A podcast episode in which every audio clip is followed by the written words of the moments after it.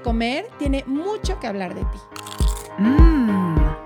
Aquí vas a escuchar historias reales de personas reales que también han estado en la búsqueda de la dieta mágica. Se vale repetir postre. Es un espacio que da espacio a la dulzura, a la risa, al dolor, a la exploración. A lo que no te atreves a mirar. A lo que te da miedo contar. Es un espacio que te da espacio a ti. Adri, estoy muy contenta, muy, muy contenta al saber que esta tribu se hace más grande y más grande.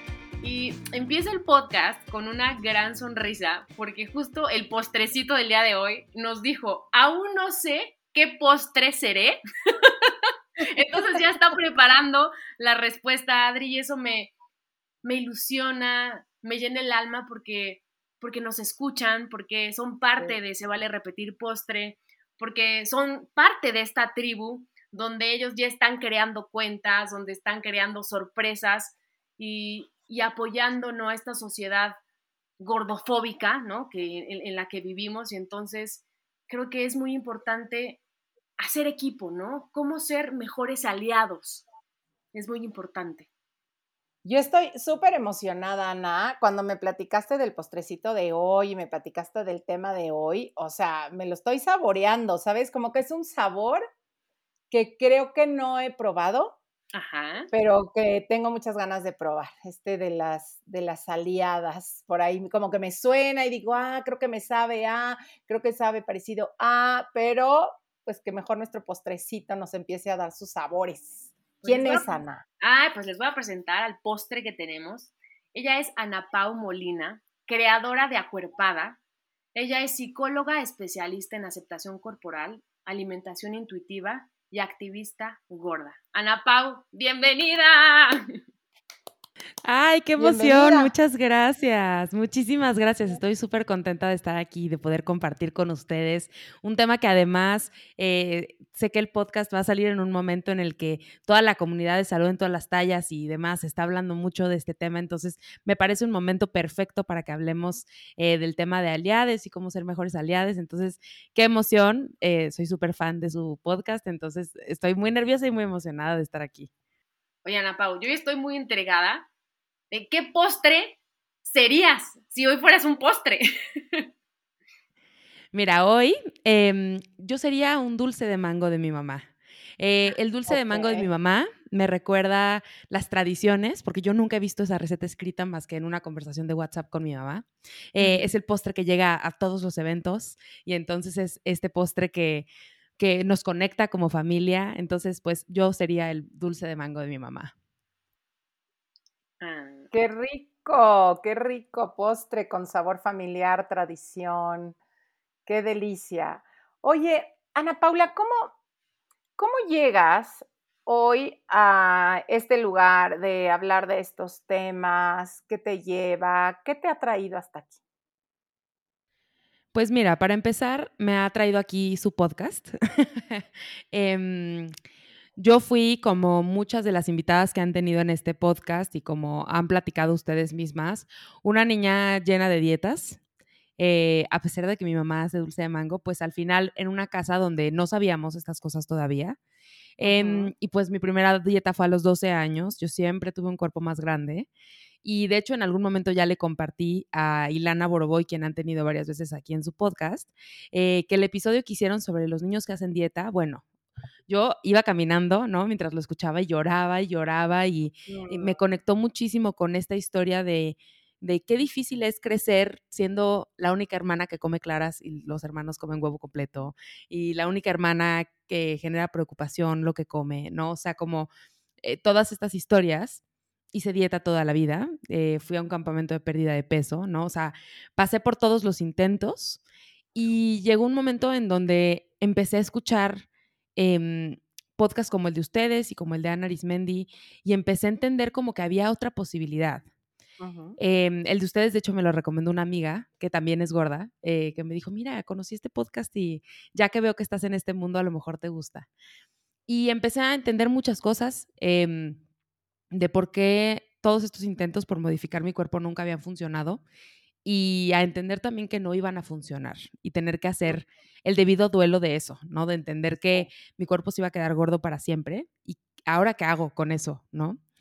Em, porque además yo siempre digo como, de veras lo intenté con muchas ganas. O sea, sí era yo la alumna estrella que se paraba a las 4 de la mañana a correr, sí era yo esa persona, ¿no? Que contaba los arándanos que se comía y em, era esa persona, ¿no? Entonces, a partir de ahí nace esta cosa de decir, ay, mira, qué chistoso que además soy psicóloga, ¿no? Porque eso pasó antes, o sea, em, y decir cómo puedo aprovechar esta carrera para darle más voz a este activismo. Ahora me doy cuenta que no necesitaba una carrera para darle voz al activismo porque mi propia historia es suficiente, em, pero creo que suma mucho a que las personas se sientan cómodas de acompañarse conmigo, ¿no? Y acompañarse de alguien que ha vivido lo mismo que ellas. Y pues así nació Acuerpada y en junio de 2020 y el resto es historia, básicamente. Que por cierto, yo les tengo que recomendar de verdad esa cuenta. O sea, estoy impactada con las investigaciones que haces. Una de ellas es las marcas de ropa, ¿no? Vamos a averiguar qué marcas de ropa realmente son inclusivas y cuáles se pone, ¿no? La camiseta con tal de quedar bien con la sociedad. ¿Y cuál? Ni al caso. Y Ana Pau se da la tarea de ir a la tienda, de ver si sí, si no, se mete a, su página de internet. O sea, ¿cómo llegaste a eso? Fíjate que eso nació eh, a raíz de, primero, em, de una experiencia que yo misma tuve, que dije, voy a documentar esto en mis redes. Yo vivo muy cerca de un centro comercial muy grande de la Ciudad de México, que es Perisur. Em, una vez le pregunté a mi mamá, ¿sí es de los más grandes? Sí, sí, es de los más grandes, ¿no? Y fui porque como que eh, fuimos invitados en esa tercera ola de una boda de eh, la, dos semanas antes, ya sabes, de que alguien canceló y nos invitaron. Yo siempre estoy muy agradecida de las personas que hacen eso, porque aunque estés en la tercera lista es que te quieren ahí, ¿no? Entonces, pero fue con muy poco tiempo, había pasado toda la pandemia, ya estaba, esto fue hace yo creo que seis meses, y pues tuve que ir de emergencia a buscar un vestido de noche, lo cual en una talla como la mía, que a veces soy 16, a veces soy 18, es muy complicado. ¿no? Entonces fui a, a, Perisur a ver qué encontraba y literal llevé a mis seguidores conmigo y fui a las tiendas, ¿no? A ver qué encontraba. Em, acabé comprando en la tienda departamental que siempre compro. Eh, o sea, donde siempre acabó, un vestido que me quedó medio apretado, pero pues pasó. Em, y en ese inter, pues fui haciendo un poco lo que ahora hago en esta sección que llamo engaño gordo. Em, engaño gordo fue un concepto el cual yo creé después, eh, que está eh, basado en el concepto de greenwashing en inglés. Yo no uso conceptos en inglés en Acuerpada nunca, em, para permitir que, pues, si ya voy a traducir las cosas de alimentación intuitiva y de salud en todas las tallas, pues ya mejor traduzco todo, ¿no? Entonces pensé cómo podíamos crear un concepto que nos recordara como que esta marca nos está engañando, que está diciendo que es incluyente, pero que en realidad no lo es. Eh, y entonces empecé a creer, pues creé esas historias y pues mis, seguidoras se volvieron locas, ¿no? ¿Cómo? Si esta marca dice que es incluyente, ¿cómo no encontraste ropa? Y entonces a, raíz de eso se me ocurrió como en 2022 empezar con esta búsqueda de las marcas. Em, y pues sí, es que muchas marcas suben publicidades muy bonitas con todos los cuerpos o las famosas marcas deportivas que ahora se han esmerado por poner maniquíes más gordos y que en redes sociales hace parecer que las marcas ya son tan incluyentes que las personas gordas no tendríamos de qué quejarnos. Pero la realidad es que cuando vas a las marcas, por más que tienen estas publicidades o estos maniquíes, en realidad no tienen las tallas, ¿no? Entonces, un poco esa es la evaluación que estoy haciendo y señalando el engaño gordo en el que están cayendo las marcas, ¿no? Es que de verdad que me, me quedo pensando, ¿no? O sea, tú ves esa publicidad y dices, ah, ok, ¿no? Ya voy a caber. Y llegas y no cabes. Es como doble frustración, ¿no? Como diciendo, ni aquí que son inclusivos, ni aquí que hacen tallas grandes, quepo, ¿no? Es como, como darte otra vez y decirte, no, mamita, no cabes, ¿no? Qué, qué, fuerte, porque parte del, de ese engaño yo creo que nos lleva a tocar otra vez esa herida que a las personas de cuerpos grandes pues tenemos desde hace, o sea, hemos platicado aquí, digo, tú igual estabas muy chiquita, pero de hecho había una tienda que se llamaba 579 eh, o algo así, o sea, y era que nada más había talla 579. Y entonces como esta cosa de entrar y saber que no ibas a caber ahí, em, llegar a cualquier otra tienda departamental o boutique o lo que fuera. Y esta, yo, me acuerdo hasta entrar y decir, ni te ilusiones viendo la ropa, porque no vas a entrar. Y, y, este mensaje de verdad que va más allá del cuerpo, porque creo que llega a partes mucho más profundas de tú no cabes. Es dolorosísimo. Sí, que las personas gordas recibimos ese mensaje muy seguido, ¿no? Porque al final eh, la, de la dimensión eh, institucional de la gordofobia es eso, ¿no? O sea, platicaba con una de mis consultantes esta semana que me decía que llevó a su mamá al hospital a algo, ¿no? y que de pronto vio un equipo de radiografías de algo, o sea, no sé, X, que tenía como la marquita del máximo de peso. Y me dijo, es que yo peso más que el máximo de la máquina. Que no crean que era de que 800 kilos, o sea, no era un número tan, eh, tan gigante.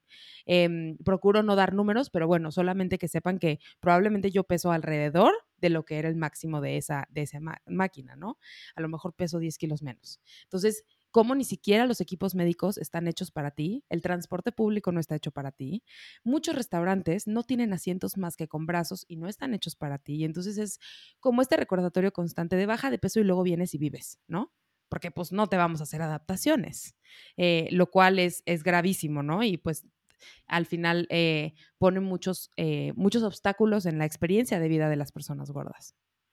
Sí, y como si esa esos mensajes fueran a ayudar, ¿no? Como casi, casi de, eh, si te presiono, a ver si casi, casi así ya, como tú decías, vas, adelgazas y luego vives. O sea, que además, si ya nos fuéramos así a la parte así más radical, decir, bueno, y eso sirve, o sea, ya habiendo eso, entonces ya las personas de pronto logran y entonces ya, como tú decías hace rato, se portan bien, se disciplinan y entonces ya todos somos felices. O sea, son mensajes que además de hacer daño, ni siquiera funcionan, ¿no? O sea, no son algo productivo que al final digas, ah, no, pues qué bueno que los hacen porque, porque a ver si así funciona. Pues no, ¿no? Es como, pégale a tu hijo para que no vuelva a hacer las cosas y que es, no, pues es que no funciona. Y que al final no están inspirados en tampoco en la salud supuesta que se busca para las personas gordas. O sea, los, los aviones no diseñan sus asientos con el IMC. Los diseñan con cuánto dinero van a ganar de cuántos asientos pueden meter. Y las marcas no diseñan su ropa con el IMC, las diseñan con el tipo de personas, entre comillas, que quieren que represente la marca. Y pues no quiero ver una prenda de Victoria's Secret en un cuerpo gordo porque qué asco. ¿no? Entonces, desde ahí es desde donde se inspiran las marcas. No tiene nada que ver con, pues ni siquiera con el tema de salud supuesto, ¿no? Ni siquiera. Claro.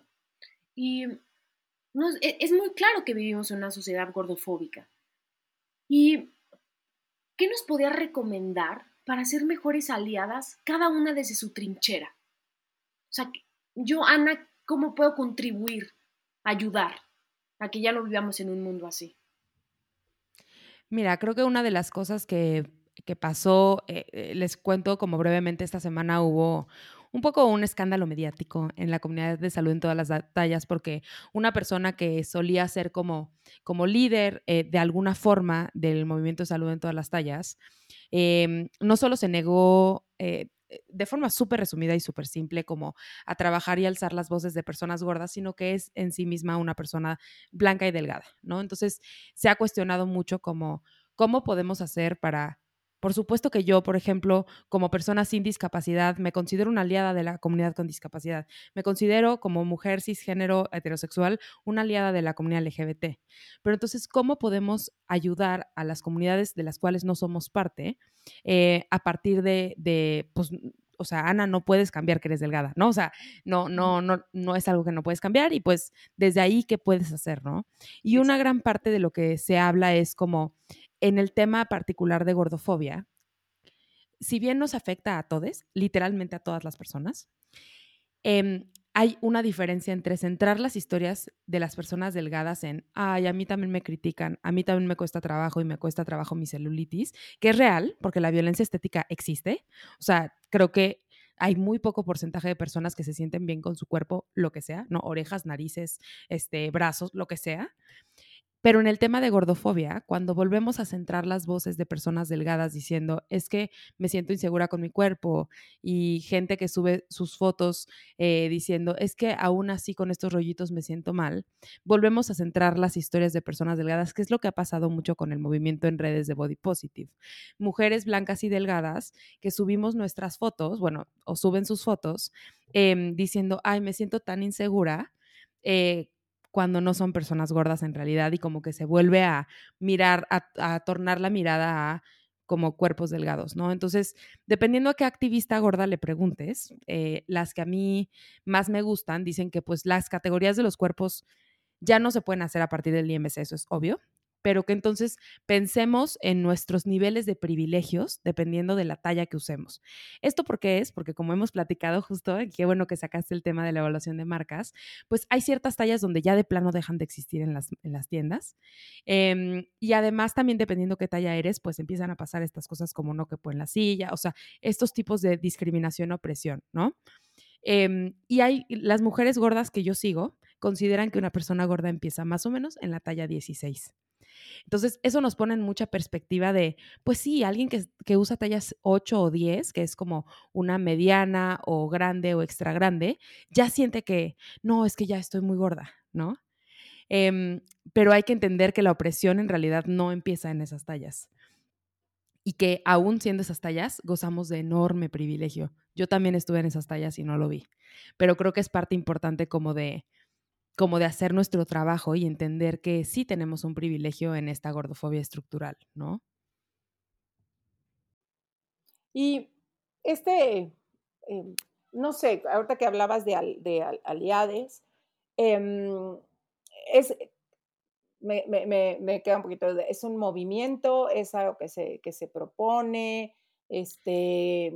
Sí, lo que se considera un aliado lo que se considera un aliado, siempre en una comunidad vulnerada, es una persona que no, no pertenece a la comunidad, pero que desde el otro lado participa del, del activismo de esa comunidad, ¿no? Entonces, por ejemplo, yo digo que soy aliada de la comunidad LGBT.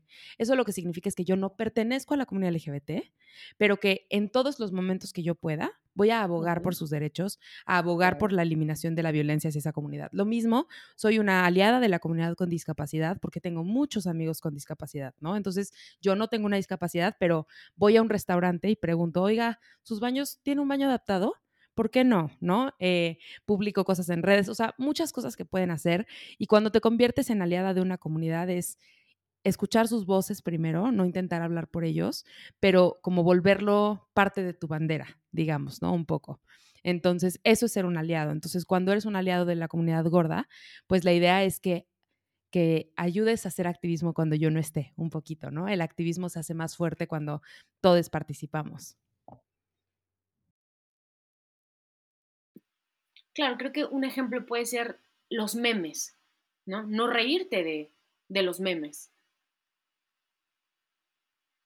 Sí, creo que en redes sociales eh, hay un enorme poder en lo que hacemos y, mm, y además eh, es bien difícil porque muchas veces implica como, ay, ya no se puede reír de nada, ¿no? Eh, y te vuelves como la amargada, ¿no? Sobre todo porque el tema de gordura está súper normalizado, como que hoy ya entendimos que no se puede hacer chistes de gays, ¿no? O sea, hasta las personas más em, conservadoras medio entienden que está mal, no entienden bien por qué, pero pues como que entienden que no está bien burlarse. Em, en el tema de gordofobia no.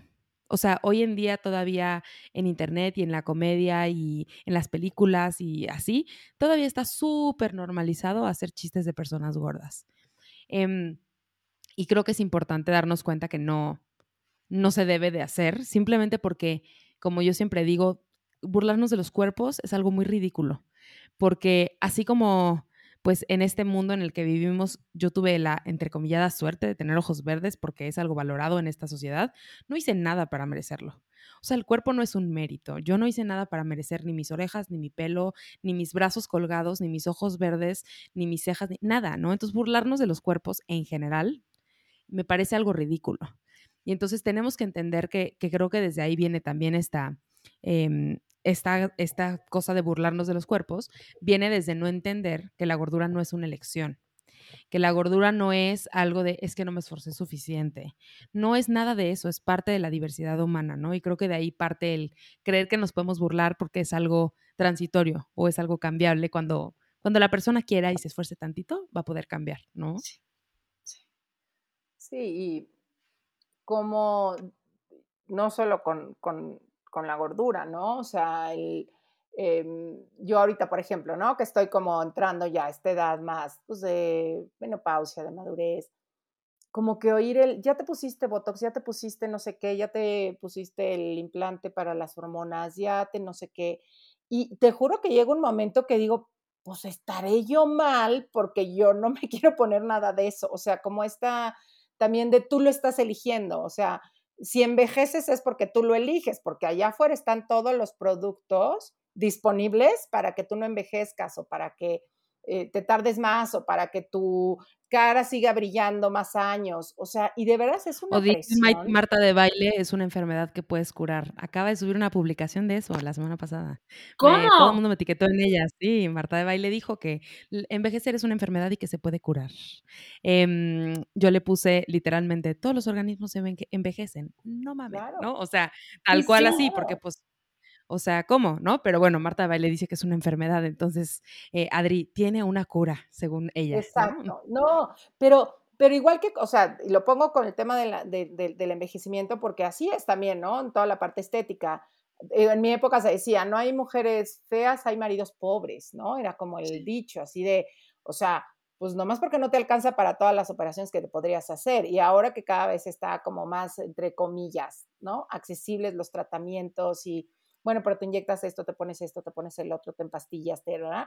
Pareciera que entonces si no lo haces, como dices, es porque no quieres, o sea, y si no adelgazas es porque no quieres, y si no tienes el cuerpo de cuadritos del día es porque no quieres, porque si quisieras, ya te hubieras levantado a las 4 de la mañana y hubieras hecho ejercicio, o si quisieras, ya te hubieras eh, metido una pastilla, o si quisieras, ya hubieras ahorrado para una operación, ¿no? Entonces, pareciera que si no lo hago, es mi culpa, pero me, ponía, justo estaba pensando en la mañana eh, todo eso, ¿no? Porque además me llegó una foto, no sé, viendo el perfil de alguien, o sea, una foto X de unas vacaciones, de, en una comunidad eh, africana, con una de estas mujeres que se ponen estos aros en el cuello para, ¿no? Para alargar los cuellos. Yo decía, qué fuerte, porque no sé si en su comunidad hasta dirán, híjole, pues si no te alargas el cuello es porque no quieres, ¿no? De decir, oye, no, yo no me voy a someter a algo tan doloroso Em, a mi cuerpo, pues por tener un cuello largo, pero, pero me imagino que es la presión, es como de, no, es que lo tienes que hacer, ¿no? Porque yo decía, ¿por qué yo me tendré que someter a algo doloroso, algo invasivo, algo agresivo hacia mi cuerpo? Em, y pareciera que está mal decir que no, cuando estoy defendiendo a mi cuerpo de no violentarlo con algo, pero la presión social está cañón. O sea, yo creo que estoy de veras en esa edad de oír las pláticas con mis amigas, de repente digo, madre del Señor, o sea, es bien fuerte. Y por eso em, a mí me da como tanta esperanza ver que hay todo este activismo, porque entiendo, y mis pacientes de pronto me lo dicen, es que Adri, mientras estoy aquí, lo trabajamos y, y puedo, pero salgo a la calle o oigo las conversaciones y hazte cuenta que todo el trabajo que hacemos de pronto se queda chico, porque es muy grande lo que pasa allá afuera, ¿no? Y, aceptar que sí, o sea, decir, sí, sí es una realidad, ¿no? Entonces, saber que está este activismo, que puede haber esta, esta parte aliada, porque sí, creo que entre más cada uno de desde nuestra trinchera podamos salir a hacer algo diferente, porque es terrible vivir en un entorno así, o sea, es dolorosísimo. Sí, porque al final algo que yo he notado y me lo preguntan mucho, porque en mi consultorio yo tengo personas delgadas y personas gordas que están trabajando en el tema de su aceptación corporal. Yo nunca llego al consultorio y pregunto, oye, ¿cuánto pesas? ¿Qué talla eres? No, porque no me importa. Pero sí noto, sobre todo porque ellas mismas al final me lo acaban platicando, o sea, ellas mismas al final me cuentan... Eh, pues me cuentan sus experiencias de vida y me acabo enterando qué tallas son, me doy cuenta que cuando, tengo mujeres gordas en mi consultorio es muy distinto. Porque una mujer delgada trabaja su aceptación corporal y aunque estamos bombardeadas por imágenes todo el tiempo y por redes sociales y por un chorro de cosas, eh, mucha presión y bueno, ni se diga en la industria que trabaja Ana, ¿no? O sea, em, como, como hay muchísima presión a nivel estético, lo que acaba pasando es, bueno, trabajamos en la aceptación corporal y cada una se empodera y, bueno, ya sale al mundo y, sigue trabajando como con estas herramientas eh, terapéuticas que les ayudan a salvar su diálogo interno negativo, ¿no? Como sus pensamientos negativos hacia sí mismas. El problema es que eso con las personas delgadas funciona súper. Con las personas gordas no. Porque con las personas gordas hacemos todo eso, pero luego llegan a un parque de diversiones y no se pueden subir a los juegos. O luego llegan con su médico y le dicen, no te voy a operar hasta que bajes de peso. O llegan a una tienda y no tienen acceso a la ropa, ¿no? Entonces es una cosa bien distinta porque eh, comparto esto contigo que hablas del envejecimiento. Eh, tengo a muchos familiares, lo platicábamos ahorita fuera, como fuera del aire, fuera de la grabación, ¿no? Que comparten edad contigo y eh, lo veo, o sea, veo incluso como yo ahorita, ni siquiera tengo 30 y ya, ya se habla de Botox preventivo, ¿no? Entonces, el tema del envejecimiento está ahí. Pero creo que, bueno, en un trabajo de aceptación corporal y de mucho trabajo interno y demás, pues se puede sobrellevar, ¿no? Eh, y que, bueno, tengo todo un en vivo de estándares de belleza en mi perfil que luego pueden, podemos ir a consultar y demás, pero, pero en el tema de gordura es eso, ¿no? Como el acceso se acaba se acaba entrometiendo. Y entonces a veces sí llega gente a mi consultorio de, es que mi doctor no me quiere operar y estoy en el seguro de, en el, en el, en el IMSS, en el seguro social, y pues, ¿qué hago? O sea, si no bajo de peso y si no violento a mi cuerpo y todo lo que ya sabemos, porque lo han hablado mil veces ustedes en el podcast, de todo lo que generan las dietas y que eh, generan un daño irreparable, pero no me quiero operar mi médico hasta que baje de peso, ¿no? Entonces, esas cosas empiezan a volver como muy complicadas y cada vez más en cuerpos más grandes, ¿no? Yo, dentro de la escala de gordura, digamos, de las activistas, entro en gorda, pequeña, mediana, ¿no? Entonces, hay muchas mujeres y hombres que están, y, y personas no binarias que están sobre esa línea todavía y que yo no he experimentado lo que ellas experimentan y aún así ya me pasa, o sea, ya me pasó que en un parque de diversiones no me dejaron subir un juego, a uno solo, pero no me dejaron subir a uno, ¿no? Entonces, se vuelve bien complicado porque, como decíamos al principio, pues literalmente se interpone en la capacidad de las personas de experimentar el mundo y de experimentar la vida con otras personas, ¿no? Entonces, eh, me recuerda mucho, de hecho, a cuando trabajaba con personas con discapacidad. Ahí yo entendí que la discapacidad nace eh, en la interacción de la persona con su entorno.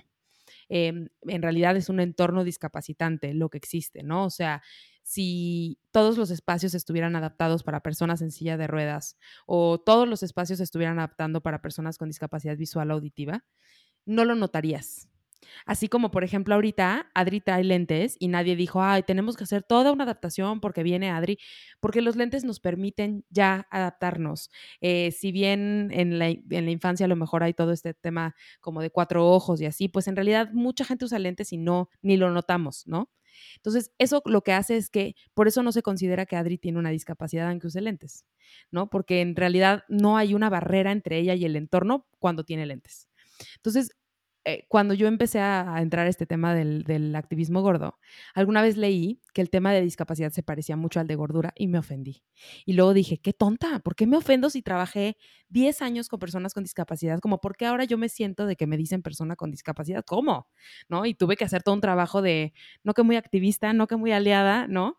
Y entendí que a lo que se referían era eso, como no es que en sí misma la gordura sea una discapacidad, pero cuando llego a un entorno y no puedo participar de la vida social, de la vida política, de la vida económica, etc., porque el entorno y yo no estamos adaptados, entonces nace esta situación discapacitante, ¿no? Y mm, lo que pasa es que, como platicábamos hace rato, pues las personas con discapacidad entendemos que no lo eligieron, ¿no? O sea, ya sea porque hayan nacido con una discapacidad o la hayan adquirido, sabemos que pues no tienen opción y no le decimos a una persona con parálisis cerebral, regresa cuando puedas caminar bien, regresa cuando puedes moverte de forma adecuada. No, o sea, los lugares intentan, no todos, pero intentan dentro de lo posible adaptarse a las personas con discapacidad. Con las personas gordas no lo hacemos porque pensamos que están así porque quieren, pensamos que tendrían la opción de cambiar si quisieran y entonces no tenemos por qué adaptarnos, ¿no? Entonces creo que esa mirada también nos ayuda a entender un poquito cómo como de lo, irracional que es que una marca decida no hacer ropa para tallas grandes o que un restaurante decida no considerarlo. Yo espero que un día sea una cosa legal, así como tener rampas y todas esas cosas. Eh, por ejemplo, tener asientos apropiados para todos los tipos de cuerpos, que en los hospitales haya batas de todas las tallas, o sea, incluso en los servicios de salud no existe, ¿no? Así de poco considerados estamos. Deberían de ver la cara que tenemos Adri y yo. En serio. O sea, tengo la piel, Ana Pau, chinita, de la información que nos estás dando. Y mm, lo que pienso es, ¿de qué manera podemos ayudar? ¿No? ¿De qué, de qué manera podemos ayudar a esta población, ¿no? Que se siente pues tan vulnerable, tan... ¿Como tan excluida? exactamente, tan excluida. O sea, ¿de qué manera? O sea, de verdad quiero. Pues mira, escribí justo, me han pedido muchísimo esto porque, porque, porque agradezco, ¿no? Que la gente, sobre todo la gente que me conoce como personalmente, todas mis amigas y toda mi familia, como que, pues ahora que lo entienden y que ven el dolor que genera, quieren hacer algo. Y escribí justo un blog que tengo aquí abierto en la compu, que pues estaría padre que lo recorriéramos. Eh, está escrito en mi página, pero bueno, para quienes sean más auditivos que, lectores, ¿no? Pues a lo mejor les sirve mejor escuchar este episodio de Se vale repetir postre. Em, y son como siete ideas que, que comparto de qué puedes hacer si eres una persona delgada o de cuerpo mediano. Em, y, quieres hacer algo por la comunidad que está pasando por esto, que además, eh, noticias, ¿no? Todo el tiempo dicen, México en los primeros lugares de, entre comillas, obesidad. Y se me hace loquísimo como, tienes mucha comunidad gorda en tu país, ¿por qué no hay acceso, ¿no? Pero em, como, ¿qué podemos hacer por toda esta comunidad, ¿no? Entonces, el primer punto que puse en el blog es reconocer los privilegios con humildad, ¿no? Que es lo que les platicaba al principio. Más o menos la categorización que hacen las activistas, y digo más o menos porque obviamente hay muchos matices ahí. Em, es que una persona delgada está más o menos en las tallas, bueno, por supuesto, todo lo que está abajo de extra chico, eh, extra chico, chico y mediano, ¿no? Son más o menos las tallas que son cuerpos delgados. Normalmente cuando usamos, de hecho tengo una consultante y platiqué con ella de esto esta semana, eh, que usa talla mediana y me dijo, ¿cómo? Yo soy un cuerpo delgado. Y yo le decía, es que a veces pensamos que delgado es perfecto, ¿no? O sea, que si no somos perfectas de revista, no somos delgadas. Y esa no es la verdad, ¿no? Eh, la verdad es que los cuerpos, o sea, si pensamos como en el, eh, como, en, como en la estadística, digamos, pues una persona que usa talla mediana sí es una persona delgada. O sea, no es perfecta, pero no tienes que ser perfecta para ser delgada. Después, más o menos, las personas que usan talla grande y extra grande son en realidad cuerpos medianos. En inglés le llaman mid-size, eh, pero son cuerpos medianos. ¿Por qué son cuerpos medianos y no grandes que porque usan talla grande? Porque son cuerpos que todavía alcanzan a comprar en tiendas eh, de, moda rápida como Zara, en todas las marcas hay por lo menos talla grande, ¿no? Entonces, en realidad no, no sufren de tanta opresión, ya son cuerpos que se consideran, muchas marcas incluso a esos ya los consideran tallas grandes pero en realidad son cuerpos medianos. Em, y después a partir de la 1XL, o sea, después de la XL, digamos, los que ya no pueden usar XL, ya se empieza a considerar la gordura y pues bueno, eh, ahí también hay un rango gigantesco. Eh, yo uso talla 2XL, 3XL, hasta XL en algunas cosas. Entonces, soy de las gordas más, más pequeñas, digamos. Entonces, la opresión que vivo yo, bueno, no vivo ni la mitad de la opresión que vive alguien que usa 5XL, ¿no? Entonces, es reconocer esos privilegios para entender dónde estamos paradas es bien importante y nos confronta mucho, ¿no? Decir, ¿cómo? He luchado con mi imagen corporal toda la vida y soy talla grande y me estás diciendo que yo no pertenezco a la comunidad gorda. Pues sí, ¿no? Y es parte también de, de poder encontrar como, como qué nos toca hacer desde ese lugar, ¿no? Em, y bueno, al final negar nuestros privilegios es negar la discriminación real que sufren las personas más gordas y entendernos eh, privilegiadas no significa que hemos tenido fácil toda la vida, pero sí significa que nos hemos evitado mucho dolor que otras personas gordas han experimentado. Eh, en segundo lugar, pongo el tema de los contenidos que consumimos, ¿no? Pregúntate si consumes contenidos de personas gordas. ¿A quién sigues en redes, no? Hoy sabemos, y ustedes lo saben muy bien porque se mueven en redes igual que yo, que las redes son mucho poder. El que tú sigas a una persona, esa persona le puede dar dinero, le puede dar visibilidad, porque así funciona. O sea, hemos trabajado, yo he trabajado con marcas y las marcas se fijan en cuántos seguidores tienes. Entonces, si tú sigues a una persona, literal estás dando tu atención, le estás dando la posibilidad de ganar dinero, le estás dando visibilidad. O sea, cuando alguien está buscando a alguien para una conferencia, muchas veces se fijan en cuántos seguidores tienen. Entonces, al final da mucho poder a las personas que seguimos y a quienes le damos me gusta. Entonces, procura seguir a cuerpos marginalizados, no solo personas con cuerpos gordos, sino personas con discapacidad, personas racializadas. Eh, piensa a quién sigues y si tu Instagram se ve como puras personas blancas y delgadas, pues a lo mejor hay un esfuerzo que hacer ahí, ¿no? Y por supuesto, pues si ya la sigues, comparte su contenido, ayuda a que crezcan, ¿no? Esa es otra forma excelente. Eh, y bueno, también en ese, en ese tema, eh, cuidar como qué contenidos em, seguimos hacia el otro lado, ¿no? Como si seguimos a alguien que constantemente hace chistes de gordos y es como, bueno, pero solo son chistes, eh, eso daña mucho también. Entonces, cuidar a quién le damos el poder es como muy, muy importante. En el tercer punto, eh, hablo del tema de considerar a personas de todos los tamaños. Y eso tiene que ver con lo que hablábamos hace ratito de cuando vas a un lugar Em, estás pensando en las personas gordas y les voy a dar un ejemplo. Eh, una historia real que no he contado en ningún lado, es inédita, exclusiva para Se Vale Repetir Postre. Em, hace más o menos ocho meses eh, fui dama de una de mis primas, ¿no? Se casó una de mis primas y entonces fui dama de su, de, su boda.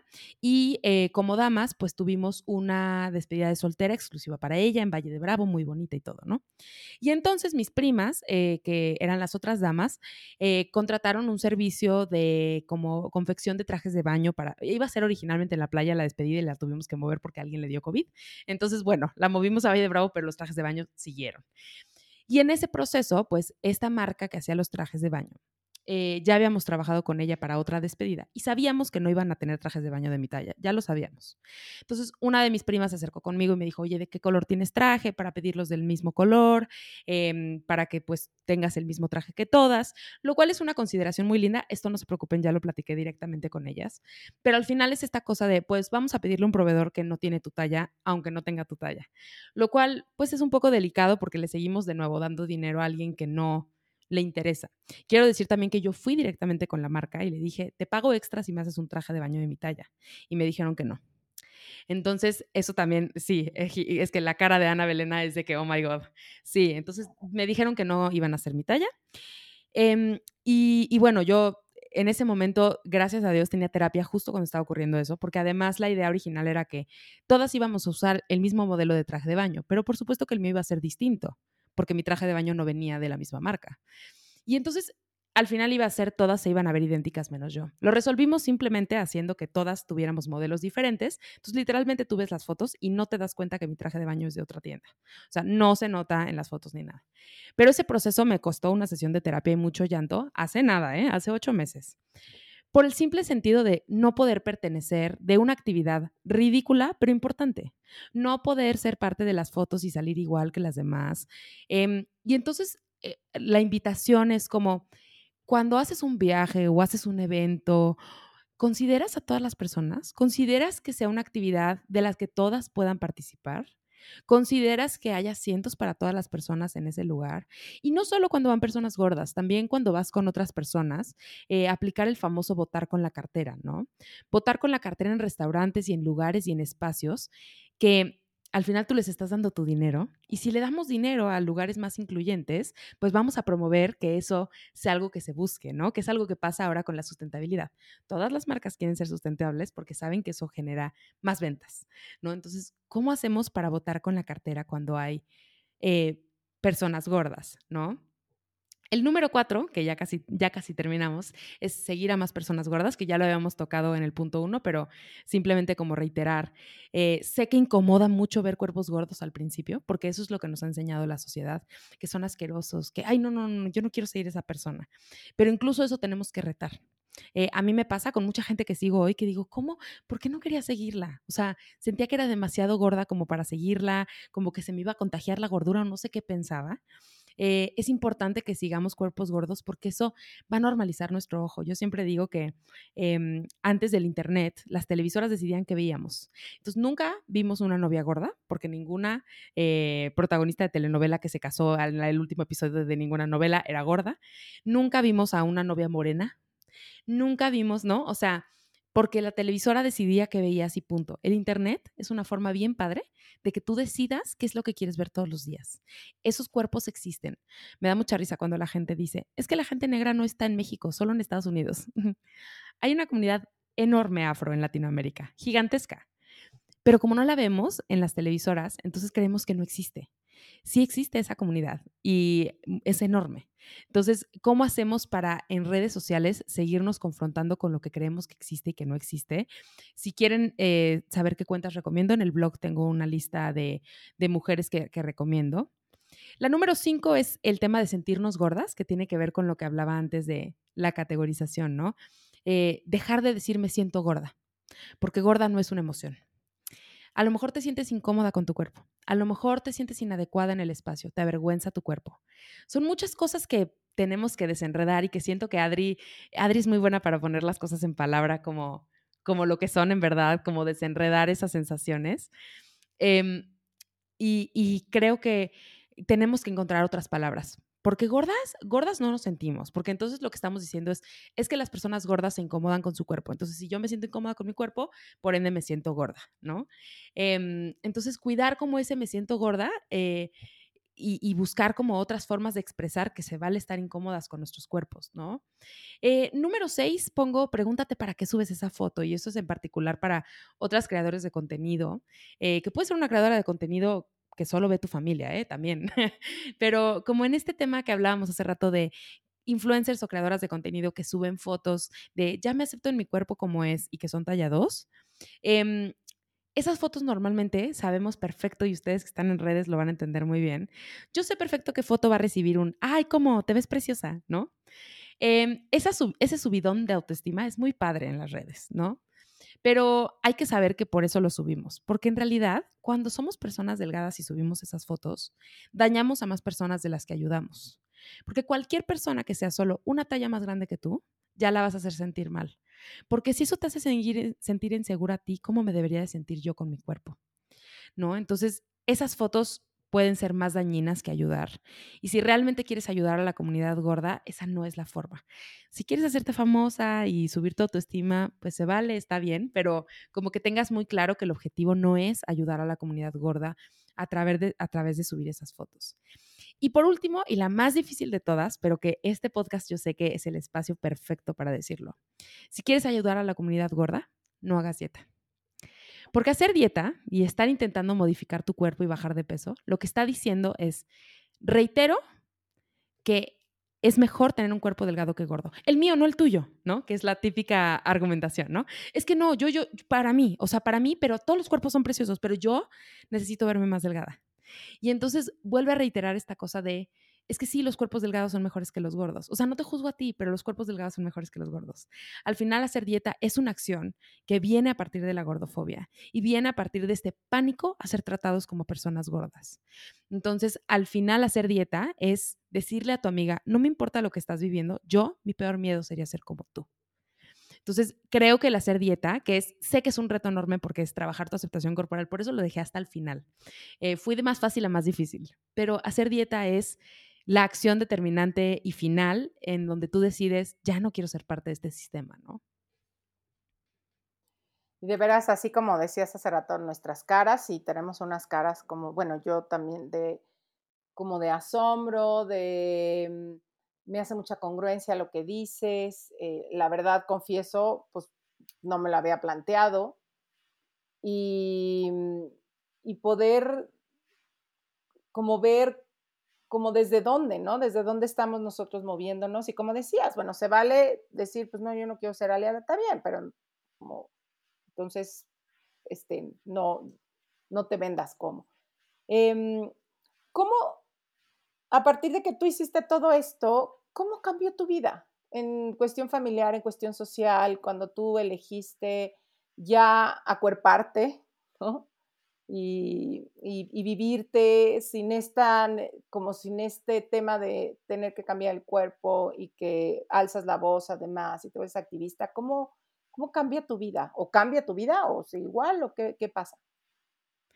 No, yo creo que cambia muchísimo. Eh, justo de, de, Raquel, que ha sido invitada a este podcast eh, varias veces, yo aprendí el tema del mito de la buena gorda, ¿no? el mito de la buena gorda es, está bien que seas gorda siempre y cuando estés intentando modificar tu cuerpo, siempre y cuando estés a dieta, siempre y cuando no comas chocolate, siempre y cuando te avergüences de tu cuerpo y nades con playera y no te pongas ropa ajustada y siempre y cuando y siempre y cuando, ¿no? O sea, todas estas características que te hacen una buena gorda. Y mm, hay un libro que, que habla de, de salir del closet. Escuché un podcast de la autora y mm, hay una, una dinámica bien chistosa de, hay un closet también de personas gordas, ¿no? De todas estas personas gordas que todavía ven la gordura como un cuerpo en transición, como una identidad em, como que hasta obstaculiza. Y de hecho, qué chistoso que lo dijeras así, Adri, porque el nombre acuerpada viene de ahí, ¿no? Como yo toda la vida pensé que mi cuerpo era una cosa y mi cerebro era otra, porque mi cuerpo era transitorio y iba a cambiar, como que era el de ahorita más, ¿no? Em, y había una como separación. Y el nombre Acuerpada vino a juntar estas dos, ¿no? Como entender que también la historia de mi cuerpo es mi historia, ¿no? Al final, eh, y como entender todas estas cosas.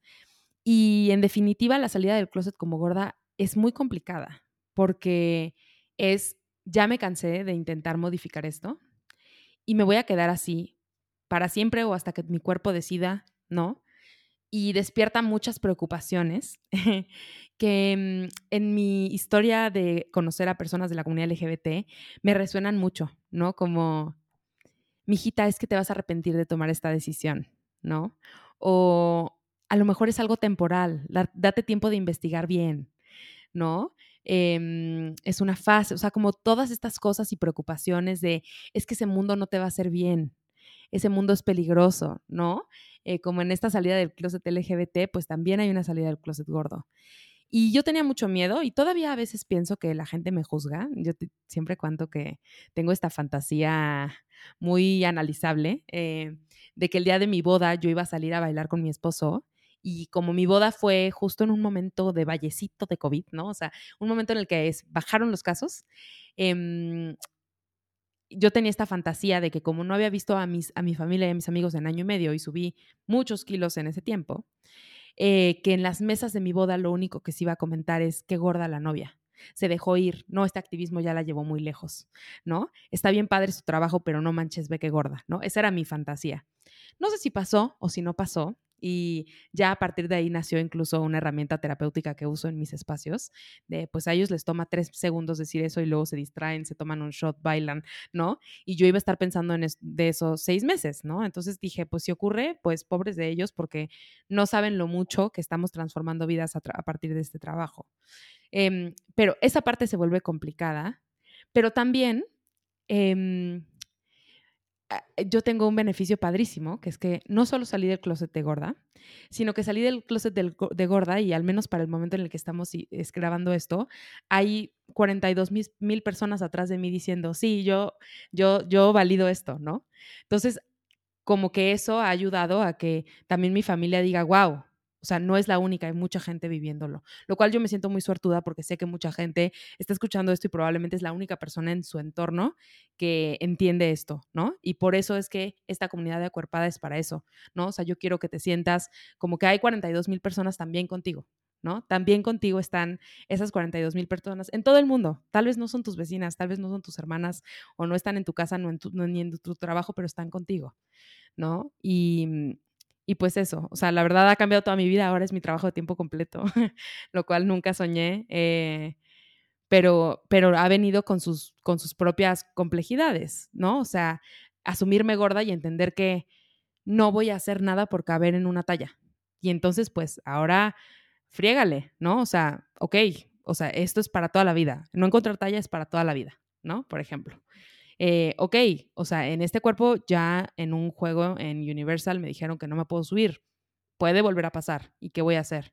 ¿No? O sea, como que viene con retos distintos, pero como siempre les digo, creo que prefiero tener paz conmigo que con el mundo. Y eso es lo que me ha, como a lo que me ha llevado este nuevo camino, ¿no?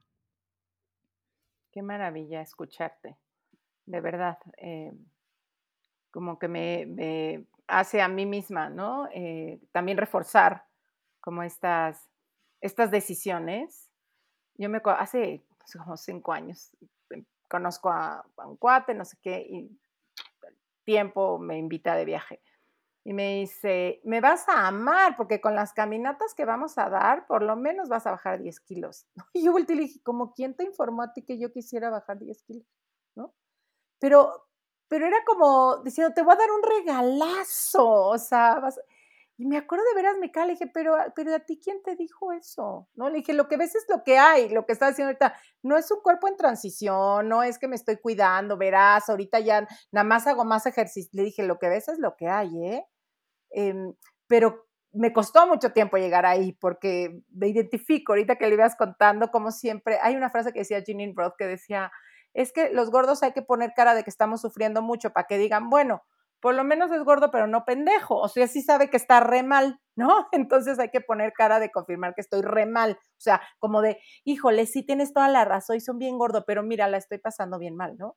Entonces, como poder salir de ahí y decir, no, o sea, no, no tengo ni por qué pasarla mal en el sentido de, no, mi vida no se detiene y no me tengo que sentir avergonzado, pero como decías ahorita, exponerte como al, juicio, al comentario. A mí mucha gente me llegó a decir también, bueno, o sea, sí, yo te aceptas, pero ay, no estarías feliz con unos kilitos menos, ¿no? O ay, no estarías feliz, a ver, si ahorita, de, neta, neta. O sea, sí es como increíble, como que la gente dice, no puede ser que no le afecte, no puede ser que, que esté feliz haciéndolo, ¿no? Entonces sí, nos enfrentamos a un mundo que, como decías tú, pues tiene sus retos, pero pero creo que valen la pena. Bueno, en mi caso han valido mucho la pena el poder. El otro día oía una entrevista hace poco y la oí, ¿no? Ya, ni me acuerdo lo que había hecho y la oí y le estaba contando pues cómo había llegado, como a lo mejor a dónde había llegado, pues pasa por la televisión, los libros, ¿no?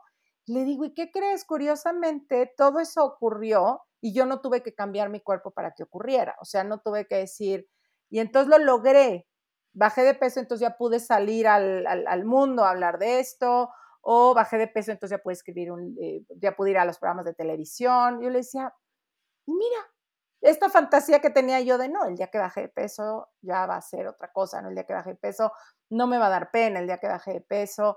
Y cuando dije, oye, todo lo que he logrado y mi cuerpo no bajó, o sea, no, no tuve que cambiar a mi cuerpo para que todo eso pasara. Entonces, me encanta escucharte. Acuerpada. Invitándonos a acuerparnos también. Sí, y creo que, eh, o sea, todo esto que, que, hemos platicado, pues es, es muy complicado porque em, les comparto que, que, ayer justo fui a una boda civil y me quedé súper marcada con el, con el discurso que dio uno de los novios, porque em, era una boda gay y uno de los novios estaba platicando que, que él, em, mucha gente no estaba de acuerdo con que él se casara, ¿no? Mucha gente de su familia no estaba de acuerdo con que él se casara. Y él platicó en su discurso una cosa que me conmovió muchísimo y dijo, yo entiendo que esto es del momento y que va a pasar, o sea, que es algo generacional y que no estoy mal yo por querer hacerlo. Y él era muy cercano a su abuela y justo su abuela falleció hace unos meses y entonces él decía en su discurso que, él estaba seguro que su abuela estaba con él, porque su abuela le decía eh, que tenía que luchar por lo que él amaba, porque su abuela, eh, que era alemana, se casó con un italiano, a pesar de que su familia no lo aceptaba, porque su familia decía que los italianos tenían sangre negra.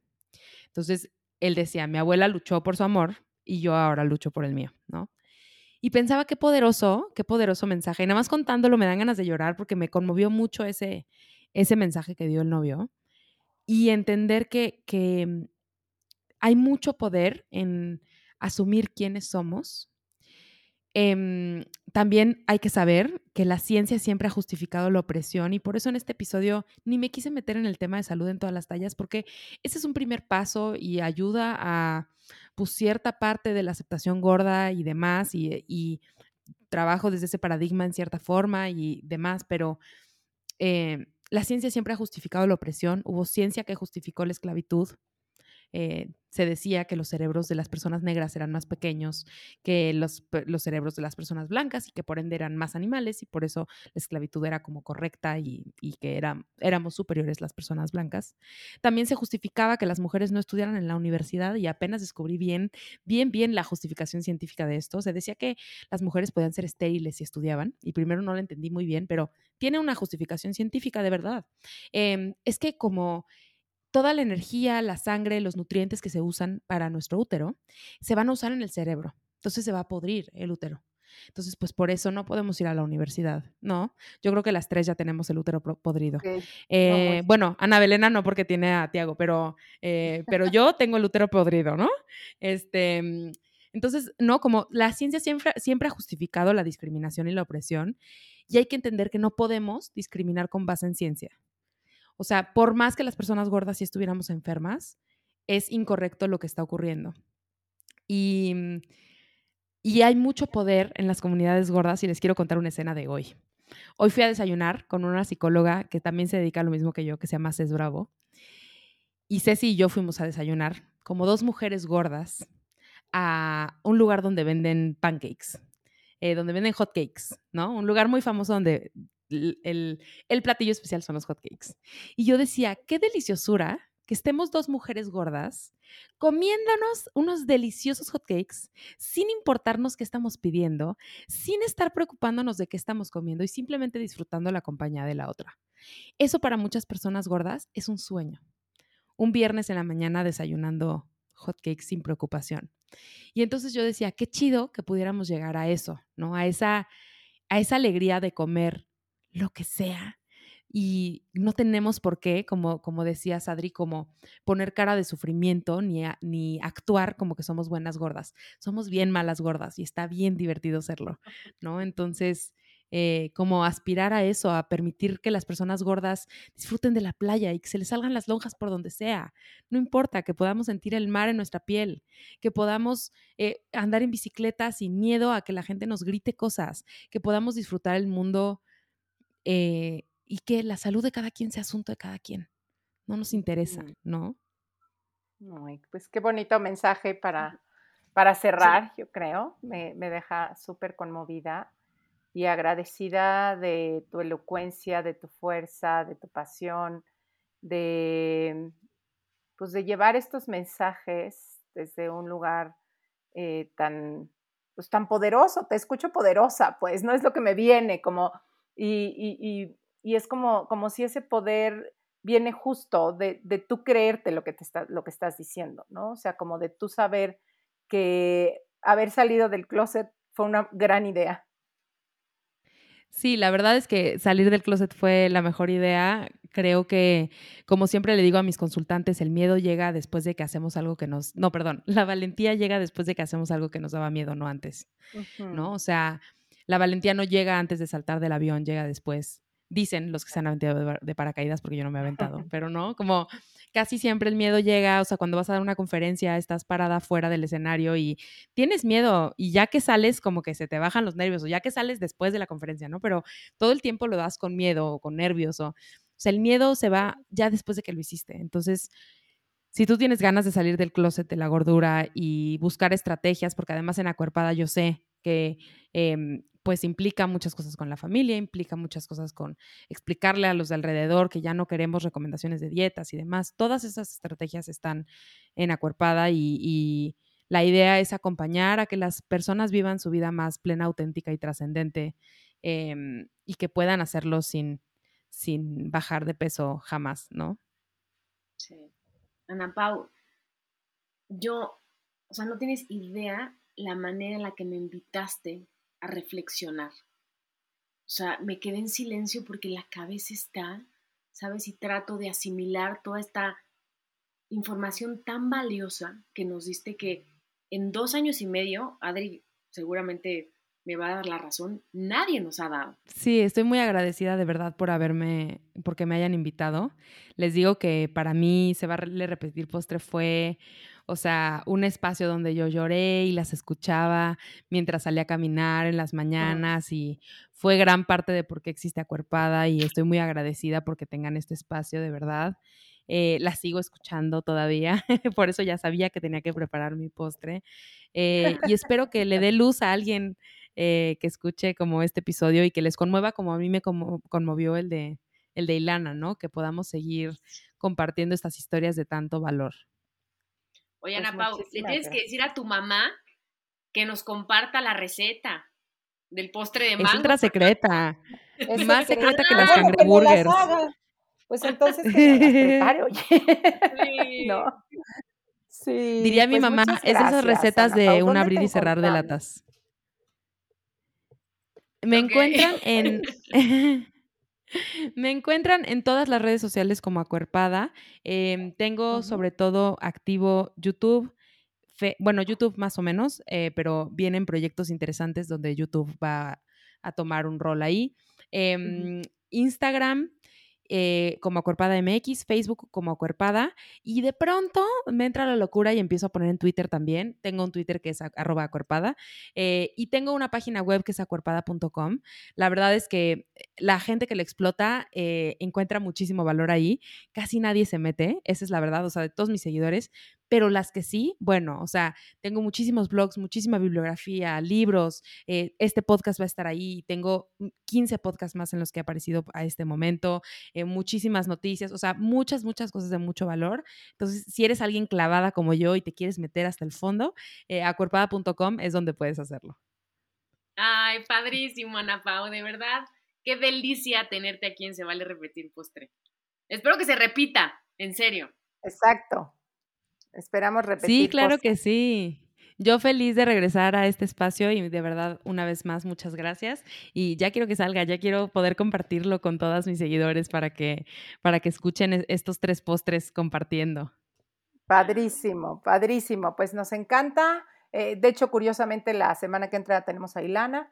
Entonces, este, seguimos en esta, en esta línea hermosa de abriendo esta comunidad y abriendo conversación. Muchas gracias, de verdad, lo disfruté muchísimo este postre. Y sí, tenía razón al principio, eran sabores que no conocía, que podían saber algo parecido, pero como que ya probarlo dije, ah, ok, a esto sabe. Muchas gracias por traer estos sabores. Muchas gracias a ustedes. Un abrazo. Bye, Ana. Bye. Si te gustó el podcast, pasa la voz. Y no olvides suscribirte.